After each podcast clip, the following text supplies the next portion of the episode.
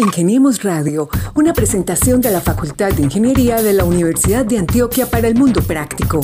Búsquenos en portal.uda.edu.co, en facebook.com, Facultad de Ingeniería UDA y en nuestras redes sociales, Ingeniemos Radio. Buenas tardes. Hoy estamos nuevamente en este espacio que se llama Ingeniemos Radio, el programa de la Facultad de Ingeniería de la Universidad de Antioquia. Hoy nuevas invitadas. Esta tarde los acompañamos Lady Joana Quintero Martínez y quien les habla Carlos Arturo Betancourt Villegas. Hola Carlos, muchas gracias y bienvenido. Nos encanta compartir esta buena conversación que realizamos cada semana con los ingenieros más tesos de la Facultad de Ingeniería de la Universidad de Antioquia. Un placer saludar a toda la audiencia que nos escucha en Antioquia y Colombia a través de las diferentes plataformas podcast, Spotify y Google Podcast y nuestras redes sociales. Los invitamos a que nos sigan escuchando con estas historias tan maravillosas de nuestros ingenieros. Las invitadas que hoy tendremos estamos seguros de que deleitarán a nuestros oyentes con su historia. En esta ocasión hemos invitado a una egresada y una estudiante de ingeniería bioquímica. Ellas son Laura y Manuela, Bienvenidas. Muchas gracias, Leti, por la invitación. Muchas gracias, Carlos, a ti también. Creo que las dos estamos muy contentas de estar participando en este espacio con ustedes y también hola a todas las personas que están detrás escuchándonos. Laura y Manuela, como lo decía nuestra compañera Lady Joana, Laura Díaz Pardo es egresada del pregrado de Ingeniería Bioquímica de la Universidad de Antioquia y se graduó en el año 2020, o sea que estamos hablando con una recién egresada. Y Manuela Montoya Castillón es estudiante de último semestre del programa de Ingeniería Bioquímica en la seccional Oriente, donde se encuentra este hermoso programa de la Facultad de Ingeniería de la Universidad de Antioquia. Niñas, para entrar en contexto, eh, pues lógicamente darles la bienvenida y gracias por acompañarnos hoy en este programa. Quisiéramos empezar por el principio con este emprendimiento que ustedes tienen. Primero que todo, cuéntenos a los oyentes qué es la biotecnología. Carlos, si vieras que esa pregunta en realidad nos o genera más bien ciertas discusiones porque hay un montón de conceptos y definiciones detrás. Pero para ConexB y en general para Colombia, de acuerdo también a todas las políticas y documentos detrás, eh, se entiende como la aplicación de las ciencias biológicas en este caso para transformar organismos, bien sea sus partes, derivados y demás, para convertirlos en conocimiento, bienes o servicios. Entonces ahí nosotras como que resaltamos esas tres cosas, la aplicación, la transformación y la obtención de algo que pueda ser útil, no solamente para las personas que lo están transformando, que puede generar un beneficio para ellos, sino para toda la sociedad en general. Gracias, Manuela. Eh, Laura, entendemos que la biotecnología es un mundo que está apenas empezándose a explorar, pero ¿cuáles son las áreas más comunes y que ayudan a que el mundo sea más habitable, pero que al mismo tiempo permitan cuidar el medio ambiente, que no abusemos de eso? Bueno, eh, Lady, te cuento que es una pregunta bastante compleja porque la biotecnología está en demasiados sectores. Está en el sector agrícola, en las bebidas, en los alimentos, en los cosméticos y los productos de aseo, en el sector farmacéutico, en el sector salud, en la energía y en el mismo ambiente. Entonces, decir que cuál es el más importante, yo creo que en todos tiene un impacto no solo ambiental, sino también social muy grande. ¿Qué pasa? En Colombia eh, producimos muchos, muchos bienes eh, agrícolas y ese es uno de los como de los campos en los cuales más se ha desarrollado la biotecnología en nuestro país.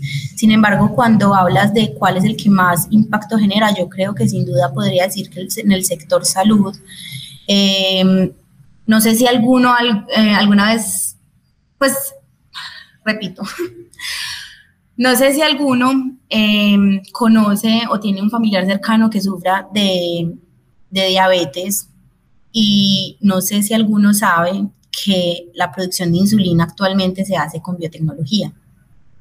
A través de un microorganismo que se llama E. coli, lograron dejar de producir em, insulina con marranos y empezamos a producirlo a gran escala eh, biotecnológicamente.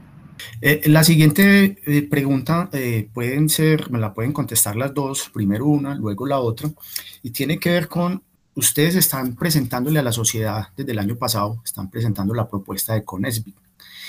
Conexby, quisiéramos saber y que nos pusieran como al tanto de qué es lo que hace Conexby y a qué se dedica, para que nuestros oyentes se estén familiarizando con el tema que estamos tratando en este momento. Bueno, ConexB se dedica a transformar las dinámicas del sector biotecnológico propiamente a través de algo que nosotras hemos denominado un laboratorio de co-creación para gestores de cambio, porque a nosotras lo que nos interesa es construir alianzas interdisciplinarias porque reconocemos en cada una de las áreas del conocimiento algo que nos puede aportar para poder lograr solucionar todos esos problemas que nos aquejan y todo eso nosotros lo hacemos porque en realidad creemos en un modelo de desarrollo sostenible para Colombia.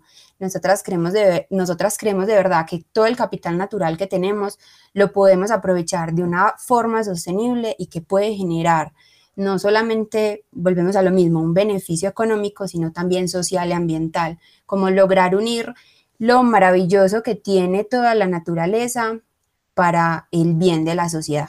Y esto lo hacemos a través del fomento y la motivación del espíritu innovador, de la cultura científica, que finalmente puedan convertir a Colombia en un referente mundial a nivel de biotecnología.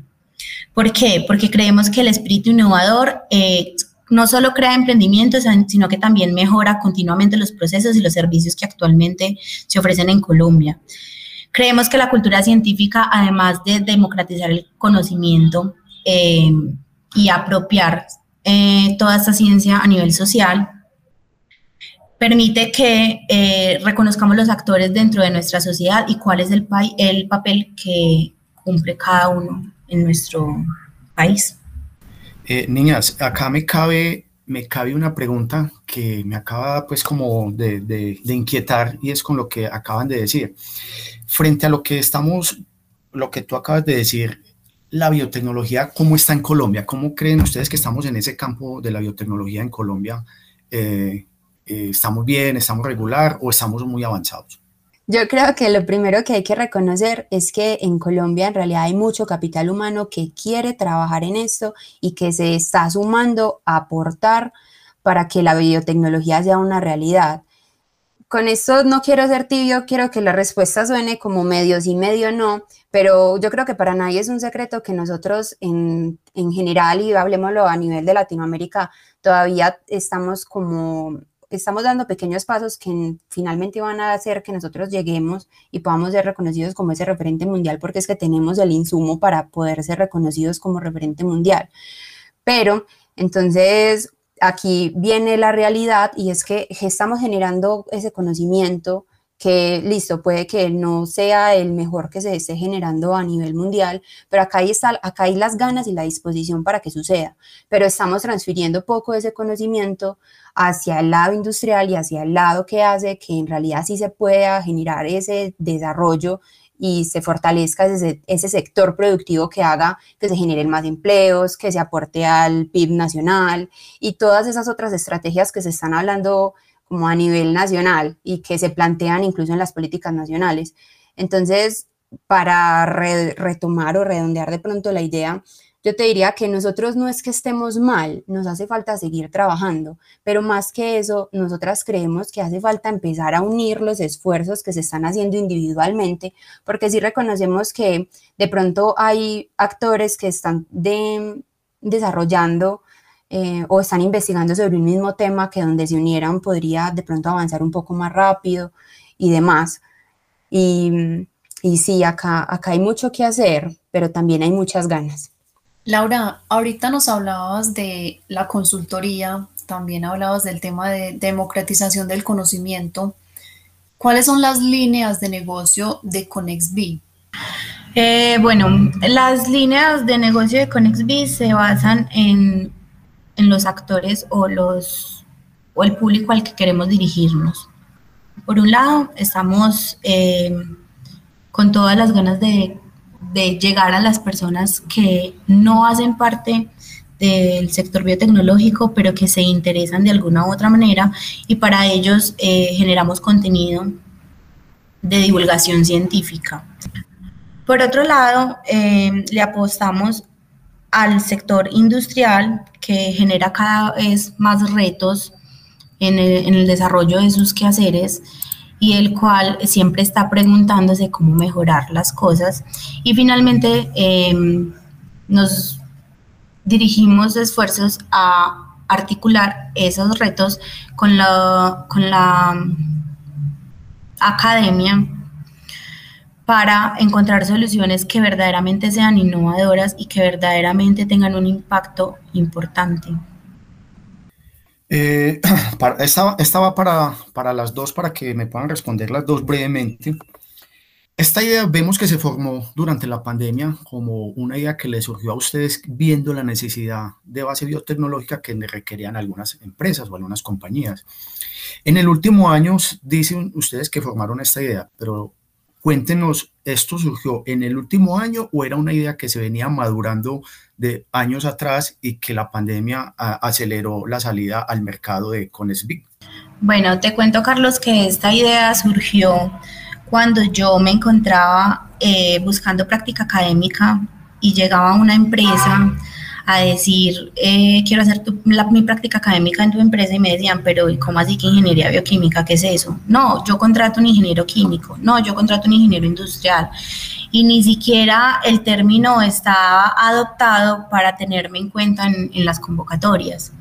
Y lo mismo le, sucedió a Manuela. Entonces, cuando yo eh, terminé mi práctica académica fue que decidimos apostar por dar a conocer nuestro pregrado en Colombia y ahí fue que surgió la idea, en más o menos en agosto de 2020. Y yo le sumaría de pronto que mm, tiene que ver mucho también como con esos intereses o esos, esos alicientes que hacen que nosotras nos movamos en la vida porque como que nos preguntábamos en ese proceso del que Laura les estaba contando, cómo es posible que en, en las aulas de clase nosotros hablemos que Colombia es reconocido es un país megadiverso, que en el mundo los bionegocios están creciendo a tasas muy elevadas, que la biotecnología es una solución, como, como que empezábamos a unir todas esas dudas que empezaban a aparecer y nos decíamos, ¿y cómo una empresa acá en Colombia me dice que quiere un ingeniero químico cuando ya se están formando profesionales específicamente para solucionar esos problemas y esos retos que ellos están demandando? Y, y aparte, como que entonces venimos a como ese gusto por querer compartir o por querer que muchas más personas se sumen y hagan parte en realidad como del cambio que se necesita, porque creo que las dos somos fieles creyentes que hacen falta muchas más personas que crean que sí es posible, porque sí es posible que nos, que nos vayamos a demorar o que de pronto nos tengamos que esforzar un poco más, pero ese es el camino y muchos estudios y hay muchos datos al respecto o alrededor que lo están comprobando. Entonces, como que todas esas pequeñas cositas hicieron que le pusiéramos nombre, que en este momento se llama ConnexB, para poder solucionar todo eso. Yo creo que la siguiente también aplica para las dos para que tengamos un diálogo más ameno. ¿Cómo, cómo identifican ustedes esos clientes potenciales eh, para, para Conesbit? ¿Cómo los atraen? Bueno, lo primero es que nosotras en este momento, si seguimos como en esa validación y prototipado de quiénes podrían ser nuestros clientes y más que clientes, como te digo, al principio nosotros los queremos o decidimos llamarlos gestores de cambio porque volvemos a lo mismo, es un trabajo que se tiene que hacer en conjunto y no solamente entonces va a depender de que la empresa quiera o que la academia quiera o que el estudiante quiera. Entonces, en ese, en ese mismo ejercicio y también de todas las cosas y de nuestra formación, hace que estemos como constantemente validando quiénes, cuáles tendencias hay, quiénes son las personas que están liderando las investigaciones en el país, cuáles son las empresas que en realidad se están moviendo, que ya están empezando a comercializar, que están empezando a exportar que están dinamizando también porque, porque es eso, como que cada actor de pronto dentro de su papel o de su rol dentro del ecosistema no se está articulando, pero está haciendo acto, algunas acciones individuales que, lo que nosotras queremos es unirlas para poder que puedan tener ese impacto que finalmente deseamos, porque no sé si de, pronto ustedes lo puedan llegar a pensar o la percepción de ella es que es un propósito muy grande, pero a nosotras nos inspira y volvemos a lo mismo, creemos que sí es posible. Entonces, para identificar cada uno de ellos, creo que mm, tenemos muy agudizado el oído para escucharlos, también las, como para estar rastreando la información y observando qué es lo que está sucediendo en nuestro entorno. Y yo le sumaría a eso que hemos realizado varios ejercicios em, de planeación de eventos de divulgación biotecnológica que nos han dado un poco más, nos han abierto un poco más el panorama a entender qué es lo que, cómo se mueve el mercado y qué es lo que en realidad nuestra audiencia está pidiendo que se les dé. Y según el tipo de audiencia que, acoge los llamados a participar en estos eventos, em, es que hemos ido identificando cuáles serían nuestros clientes. En todo este proceso de establecerse como emprendimiento, como idea de negocio, ¿Qué ha sido lo más difícil? ¿Con qué tropiezos se han encontrado en este camino? Yo creo que lo más difícil, Manu me corregirá, pero ha sido buscar cómo monetizar esto, porque es muy chévere cuando tú encuentras algo que te apasiona y en lo que realmente crees que puede aportar al desarrollo sostenible de tu país, pero pues tú no puedes vivir del aire. Y para seguir haciendo el trabajo y hacer un buen trabajo, pues tú necesitas que lo que estás haciendo te dé de comer. Entonces yo creo que ese ha sido el reto más grande que hemos asumido en este proceso. Y de pronto creo que también tiene que ver mucho con los constructos sociales que tenemos alrededor. Y es que de pronto hemos recibido eh, percepciones o comentarios que nos dicen como, pero es que mm, usted cómo le va a sacar dinero a eso, usted cómo pretende que eso se vaya a monetizar y nosotras somos como, pero es que nuestro objetivo no es ni volvernos ricas, ni, no sé, irnos de crucero, de cuenta de ConexB, como que de pronto somos buenos cuando no nos ponemos en el papel, en los zapatos del otro para entender qué es eso que le motiva y por qué ConexB quiere vender un servicio y por qué ConexB cree que al vender un servicio puede vincular a muchas otras personas alrededor y puede ayudar a que la, no sé, la capacidad de absorción del mercado crezca, se fortalezca y demás. Entonces, añadiría eso como de pronto como otro, no le digamos inconveniente, como otra barrera que hemos encontrado. Y eh, creo que una adicional es darnos cuenta que en general no lo dicen un montón y en, en la universidad y en el día a día, que mm, los conocimientos al fin de cuentas que, obtenemos en el programa académico son muy técnicos y muy teóricos y van muy enfocados hacia lo que tú estás estudiando, pero uno se enfrenta a que realmente tengo que tener otro montón de habilidades y no es que yo no las tenga porque yo las puedo desarrollar. Me refiero a, no sé, habilidades de mercadeo, de diseño, de finanzas y y esas otras cosas que hay detrás que a uno le dicen pilas que son importantes, pero uno no cree hasta que literalmente está viviendo y se da cuenta que sí sirven para algo. No quiero decir pues como que antes uno no diga que no sirven, pero que las necesita y que en realidad son muy útiles y prácticas para este tipo de camino que Laura y yo, por ejemplo, escogimos.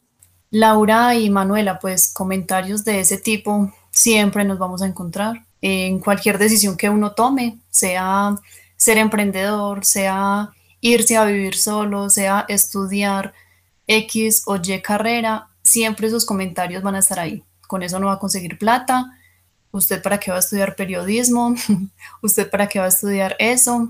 En fin. Y el tema económico que decía Manuela, eh, con esto no proyectamos irnos de crucero, pues bueno, puede que a corto plazo no, pero sí debe ser una de las proyecciones a mediano o largo plazo. Eso y mucho más. Sí, claro. Yo me refiero más es como a, no es de pronto lo que nos motiva a querer monetizar el servicio, porque sí está como esa delgada línea en la que muchas personas pueden llegar a confundir el ejercicio o, eh, o eso de verdad que a nosotras nos impulsa a seguir caminando en este, en este, no sé, caminando en este camino, que a nosotras nos impulsa a seguir con esta idea. Y sumado a lo que tú estabas diciendo, Lady, es que también es muy difícil eh, en la cultura en la que nos criamos pagar por un servicio o más bien vender un servicio se vuelve complejo, porque también nos hemos encontrado, Manuela y yo, que cuando ofrecemos nuestro servicio, la gente cree que puede hacerlo por, e, por ellos mismos. Entonces, cuando necesitan, por decir, una gestión o un contacto con una empresa o con, o con otro ente, y nosotros, ah, no, entonces creen que es solo una base de datos y ya, y cuando yo le digo, no, mira, es que no es solo una base de datos, pues si quieres la base de datos yo te la vendo, pero, pero no es lo mismo cuando yo llamo a la empresa, cuando ya hice un contacto previo y ellos me conocen y saben quién es Laura la que, el que lo está llamando o la que lo está llamando, a cuando tú simplemente llamas por primera vez y eso es algo que se construye y la gente no está dispuesta a pagar por eso. Entonces se vuelve verdaderamente complejo cuando, cuando no es un producto tan tangible. Sí, así es. Nos pasa todo el tiempo también con el área de comunicaciones. En las empresas no lo ven como algo importante. Carlos. Bueno, estamos en Ingeniemos Radio con dos invitadas muy especiales. Laura Díaz Pardo, egresada del programa de Bioingeniería Química, y Manuela Montoya Castillón, estudiante del último semestre del mismo pregrado. Quisiera hacerles una pregunta y es que el programa de Ingeniería Bioquímica fue creado con la finalidad de impulsar el desarrollo de base bio en regiones como el Oriente y el Urabá antioqueño.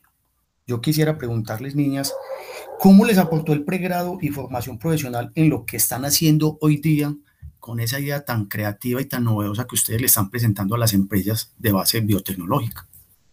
Bueno, yo creo que algo muy importante para resaltar en lo que hablas, Carlos, y que siempre le digo a, mis conocidos que van entrando a la universidad, y es que la universidad no solo te forma los conocimientos técnicos, sino que te da un montón de habilidades blandas que vas a ir aplicando poco a poco en tu diario vivir. Y eso yo creo que es el mejor regalo que nos puede dar la universidad. Y en este caso, eh, mi alma mater, que la amo con toda mi alma y a la cual tengo mucho que agradecerle porque encima es una universidad muy pluricultural.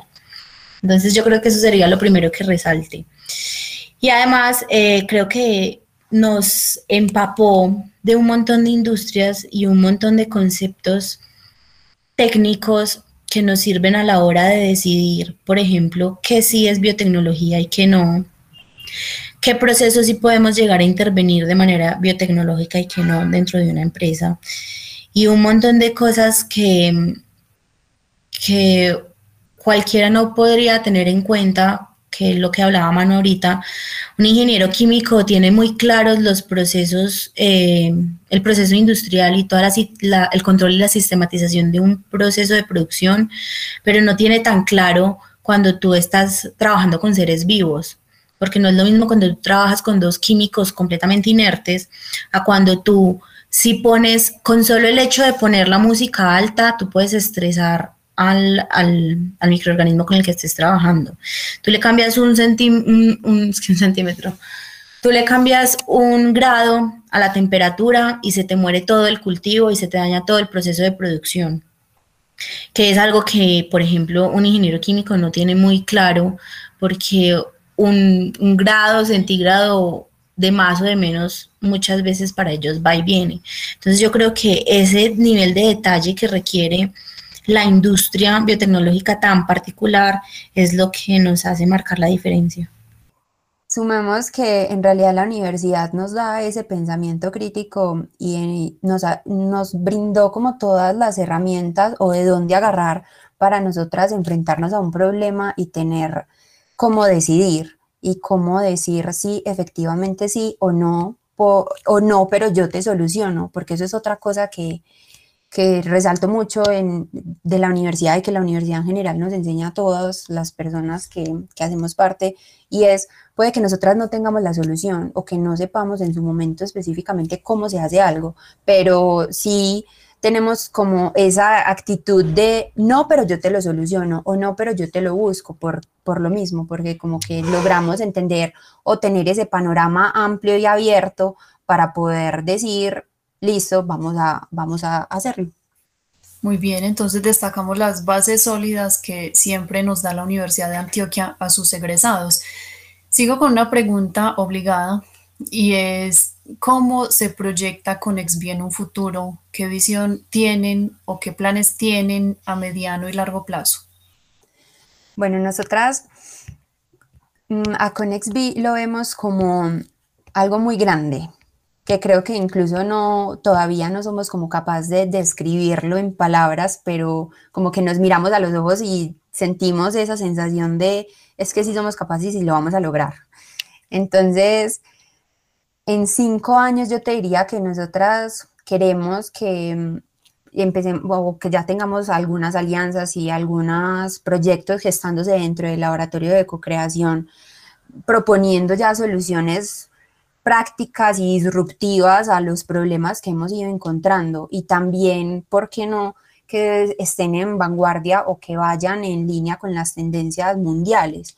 Y a 10 años, que no sé, en Colombia logremos dinamizar todo ese sector y también logremos llegar a esos lugares que históricamente han sido olvidados, porque de pronto a nosotros se nos olvida y va muy relacionado con la misión de bioeconomía, por ejemplo, que, lanzó el, el gobierno el año pasado, y es que acá a nosotros nos pasa que los grandes desarrollos o la competitividad está ubicada en los departamentos como centrales, que se llama, o bueno, nosotras hemos reconocido que se les dice el Triángulo de Oro, sea, Bogotá, Antioquia, Cali especialmente. Pero si vamos a mirar de nuevo, todo el capital natural que tenemos como país no está ni cerquita en alguno de esos tres municipios. Y es increíble porque nosotros volteamos y vemos que sí hay, pero si eso es lo que nosotros vemos, en estos municipios que supuestamente no tienen tanto potencial como otros. Entonces imagínense cómo fuera que nosotras lográramos llegar hasta esos lugares donde de verdad está todo esas cosas grandiosas. Entonces creo que también eso es algo que se proyecta con XB. Sí, si me lo preguntas a mí, pues yo creo que más que cómo ver a ConexB en cinco años o o yo cómo me diría si mi trabajo sí ha sido satisfactorio es si el, si el modelo de desarrollo sostenible de Colombia verdaderamente haya tenido un cambio, que yo verdaderamente haya notado un cambio y que dejemos de hablar de sostenibilidad como algo que, mm, algo que se nos vuelve panorama y que de verdad aplicamos todas nuestras herramientas, todas nuestras técnicas y todas nuestras tecnologías para adoptar esa sostenibilidad en el modelo de desarrollo y de Colombia. Niñas, eh, definitivamente eh, una idea muy novedosa, muy atractiva y de verdad que, esperamos que en un futuro, como lo acaban de mencionar, pues eh, lleguen a esa meta que ustedes quieren. niñas, en este momento podemos hablar de, cifras, por decir, en un porcentaje ¿Qué empresas han confiado en ustedes? ¿Ha sido fácil llegarles o no? En realidad, pues yo consideraría que sí, que sí han, han acatado el llamado a querer ser parte del cambio que estamos planteando. Y cuando las invitamos, por ejemplo, en ese momento podríamos medirlo en cuanto a eventos que hemos, que hemos gestionado, que hemos planeado.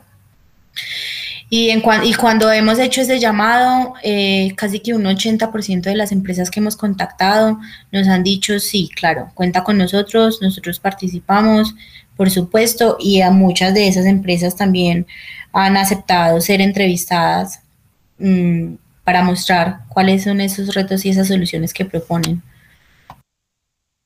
Es que en general a veces somos muy pesimistas, pero las personas que estamos o que empezamos a ingresar a este sector nos damos cuenta que sí venimos como con la mentalidad de, de hacer innovación abierta, de compartir el conocimiento y de todas esas cosas que de pronto nosotros creemos que están muy lejos, pero mira que los datos, ese 80% nos dice que, que en realidad no. Estamos muy dispuestos a hacer y a crear en conjunto. Entonces, eso es, es algo muy positivo para resultar en, específicamente pues para tu pregunta. Laura y Manuela, una pregunta muy básica. ¿Por qué con XB? Manu quiere contestar o, quieres que lo conteste? Pues construyámoslo entre las dos porque incluso eso fue mm, una labor titánica. Nosotras queríamos que fuera algo que, que impactara o que se entendiera de pronto y no, no, aquí nos atrevimos incluso a preguntarles a ustedes dos, a Lady y a Carlos, ¿qué entienden ustedes por Conexby? A ver si de pronto, si, si está... Y logramos el objetivo. Exacto. Pues no, ya después de escuchar todo lo que nos han contado, yo me mm, relaciono es como conexión y biotecnología junto esas dos palabras, no sé. Una carita feliz para Lady. Bravo. Exactamente. Sí, eh, de hecho nuestro eslogan es Conexión Biotecnológica Colombiana, porque eso es lo que queremos, que todos los actores, eh, de hecho que toda la quíntuple hélice se conecte y empecemos a hablar en, en las mismas palabras o bajo una misma sombrilla Menos mal contestó Lady, porque si me hubieran preguntado a mí, me hubiera acorchado Laura o Manuela si fue la que preguntó, que yo sí estaba perdido. Pero bueno, pero bueno Lady hizo una claridad y la conexión que, era listo. Eh, niñas, vamos finalizando. Hay muchas personas que, que les gusta emprender, que se sueñan con tener su propia idea de negocio. Y que hay estudiantes que las están escuchando y que quieren tener una idea de negocio, quieren emprender, ¿cuál sería esa invitación para los que tienen un proyecto en mente y que vienen madurándolo y quieren sacarlo adelante? ¿Cuál sería ese, ese consejo o esas, esa invitación que ustedes que ahora están en ese montaje, en este cuento, les darían a ellos? Carlos, esa pregunta se la hice al fundador de una empresa que admiro mucho en Colombia que se llama Inbiotech, una empresa manizalita se la hice hace dos meses y yo le decía, eh, Jorge, y entonces los que queremos emprender, ¿qué les dirías tú? Y creo que ha sido la mejor respuesta que he recibido en mucho tiempo, porque él me decía, láncese. Es que tiene miedo, sí. Puede fracasar también. Pues vuelva y valide y vuelva y lo saca al mercado. Y así no funcionó, vuelva y hágalo. Y, es que le quedó faltando, no importa, reestructure y vuelva, láncelo. Métase, es que es como cuando, cuando, cuando, retomo. Es como cuando tú eres niño y no sabes nadar y llega el tío maldadoso, el primo maldadoso y te tira a la piscina de, de un empujón a la espalda, así mismo. Láncese a la piscina, que de alguna manera chapalea y no se ahoga. Y ahí va usted moldeando su idea hasta que lo convierta en lo que usted quiere que sea. A mí me parece muy chévere que Lau comparta esa anécdota y también les quiero compartir otra y es, no sé si de pronto les ha pasado, pero a mí en general me pasaba un montón y es que cuando empezábamos una, una, no sé, un curso en la universidad, que uno veía el contenido del programa y usted era, ay, pero yo en qué momento voy a aprender todo eso, eso se escucha súper difícil, yo no sé cómo voy a hacer eso, y uno empezaba a maquinar y a pensar un montón de cosas, todas trágicas o pesimistas o demás y, e iba avanzando el curso y usted iba aprendiendo las cosas que precisamente estaban planteadas para que usted aprendiera y uno ni entendía cómo. Y cuando se acaba el curso, uno quedó con un montón de conocimientos o de cosas que pueden ser prácticas y demás. Y, y como que uno mira para atrás y uno, ay, sí fui capaz. ¿Cómo? A veces toca sentarse y analizar cómo fue que lo llegamos a hacer, pero sucede. Y a mí, por ejemplo, me pasa mucho con mi hermano, que está también iniciando su, la, pues como el, el, camino universitario, por decirlo de alguna manera, y él me dice, pero es que yo en qué momento voy a hacer eso, y yo lo miro y soy como, Cami, es que hay que hacer, no hay otra, hay que hacer. Y ya no sé, otro consejo, esto sí muy a nivel personal, que incluso lo vivimos Laura y yo, y Laura lo vive conmigo todos los días, y es hay que creer porque obvio las dos tenemos saboteadores internos y nos preguntamos, ay, si vamos a ser capaces, o ay, ¿cómo vamos a resolver este problema o este obstáculo que se nos presenta en el camino? Y cuando decidimos precisamente hacer lo que nos compartía Lau, es que hemos logrado todas estas cosas que parecen pequeñas para nosotras, nos ha ido llenando el corazón un montón. Entonces, como creo que esa es la invitación también a creer y a, no echarle tanta cabeza, sino a, actuar. Ese hermano suyo se va a hacer tirar a la piscina y no hay, emprendedor que no haya fracasado, ¿cierto muchachos? Sí, eso sí, es verdad. Y te cuento, Carlos, a manera de spoiler, que no podemos hablar mucho de esto, pero estamos iniciando un proyecto en el cual el, una de las tareas de ConexB es gestionar 3 mil millones de pesos. Y cuando nos plantearon la idea, yo les decía a Manuela, pero es que ¿de dónde vamos a sacar 3 mil millones de pesos? O sea, eso es imposible. Y de a poquito a poquito hemos ido encontrando que es que plata sí hay, solo que hay que saber pedirla. Entonces, siempre va a estar la idea de no puedo, no soy capaz, no va a funcionar y siempre si tú no si tú no generas una acción no va a haber una reacción y si tú no te lanzas no va a haber un resultado. Bueno, un tema muy interesante, una conversación muy chévere, pero el tiempo en radio es corto, entonces ahora sí debemos ir cerrando. Laura y Manuela, brevemente, cuéntenos cómo las pueden contactar, cómo las encuentran en las redes sociales. Háblenos también un poquito de, sobre los podcasts que nos estaban comentando al principio, para que nuestros oyentes sepan cómo pueden estar informados sobre ConexB. En este punto se las vamos a hacer fácil porque en todas las redes sociales nos pueden encontrar como arroba ConexB. Y no sé, deletreándolo C-O-N-E-X-B-I, arroba ConexB. Estamos en Instagram, en principalmente es la red social que más movemos. Constantemente estamos compartiendo convocatorias, estamos creando contenido, estamos mostrando y conversando con, con todas las personas que están interesadas pues como con ese tema. Estamos en Spotify, como tú dices, tenemos dos podcasts que va a dejar que la U nos cuente sobre ellos. Y también estamos manejando Facebook, el correo, nos pueden escribir al correo electrónico conexvia.gmail.com y no sé si se me escapa alguna otra. Ah, bueno, y en LinkedIn o en LinkedIn, como ustedes le digan, también nos pueden encontrar como ConexV. Bueno, ya se ganaron una seguidora en Instagram por este lado. Eso está muy bien. Y quiero aprovechar este espacio para contarles a los estudiantes que nos estén escuchando que estamos abiertas a recibir voluntarios que quieran trabajar con nosotras eh, y aprender sobre todo lo que hacemos, que también es una manera muy chévere de complementar el proceso de formación.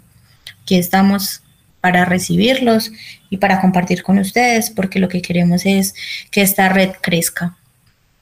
Lau, y cuente sobre los podcasts que le tiré esta ola. Ah, sí.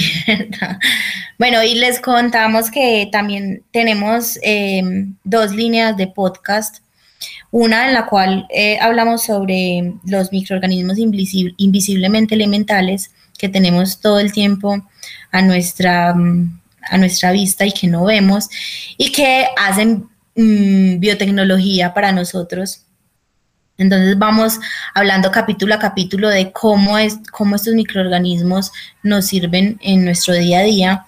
Y hoy tenemos otra línea de podcast en los cuales tenemos invitados un poco, unos, unos podcasts un poco más largos, en los cuales compartimos temas de interés con, invitados especiales. Entonces hablamos sobre el equipo iGym, que es una de las competencias de biotecnología más grandes a nivel mundial. Hablamos con compañeros sobre cómo es... Eh, aplicar a una beca eh, y, y qué hay detrás de irse a un país a estudiar, temas bastante interesantes que sé que les van a gustar. Entonces también los esperamos en Spotify y en todas las, en todas las aplicaciones de, de, podcast. Y yo creo que en este punto hace falta, hace, mm, vale la pena hacer spoiler para las personas que están escuchando y es que específicamente para ese podcast, el de biotecnología y otros relatos, los próximos temas que van a salir es cómo enseñar o cómo es ese proceso de enseñanza de biotecnología en nuestro país y bioprospección y levaduras, más allá de las típicas aplicaciones que conocemos de las levaduras, valga la redundancia, que son levadura, ve, que son pan y cerveza. Entonces estén atentos porque Eh, tenemos unos, muchos invitados eh, en mente y que vamos a, a lanzar pronto esos podcasts para poder que estén disponibles. Y que estamos seguras de que si están aquí escuchándonos es porque les gusta escuchar radio, sea de manera convencional o sea de esas nuevas maneras de escucharnos. Entonces los esperamos. Bueno, han ganado también otro, otro seguidor como la Facultad de Ingeniería, tanto en Twitter como en Facebook. Y ustedes tienen en manos un proyecto muy importante y unas redes que alimentar con muchos proyectos y muchas ideas que tienen para que no las abandonen. ¿vale? Eh, bueno, eh, gracias a Laura Pardo, perdón, gracias a Laura Díaz Pardo y a Manuela Montoya Castellón, creadoras de ConnectB, quienes nos acompañaron hoy. Historias fascinantes, historias de ingenieras de la UDA, quienes con su empeño y creatividad muestran al mundo ideas que permiten emprender de forma aplicada. Unas inquietas ingenieras que están construyendo su historia. Así es, Carlos, una idea y una historia muy inspiradora para los jóvenes Laura y Manuela, además mis paisanas, rionegreras. Felicitaciones y nuevamente muchas gracias por acompañarnos y contarnos esta pequeña parte de sus vidas en este episodio de Ingeniemos Radio. Muchísimas gracias a los dos, esperamos que nos vuelvan a invitar porque nos gusta un montón estos espacios. Claro que sí, con el spoiler que nos hicieron del próximo avance de ConexB, seguramente las vamos a tener por acá nuevamente. Muchísimas gracias a todos ustedes por la invitación y esperamos que, que nos sigamos contactando. Estuvimos con ustedes hoy Lady Joana Quintero Martínez y quien les habla Carlos Arturo Betancruz Villegas en esto que se llama Ingeniero Radio. Los esperamos la próxima semana con más invitados. Muchas gracias y hasta pronto. Ingeniemos Radio, una presentación de la Facultad de Ingeniería de la Universidad de Antioquia para el Mundo Práctico. Búsquenos en portal.uda.edu.co, en facebook.com, Facultad de Ingeniería UDA y en nuestras redes sociales Ingeniemos Radio.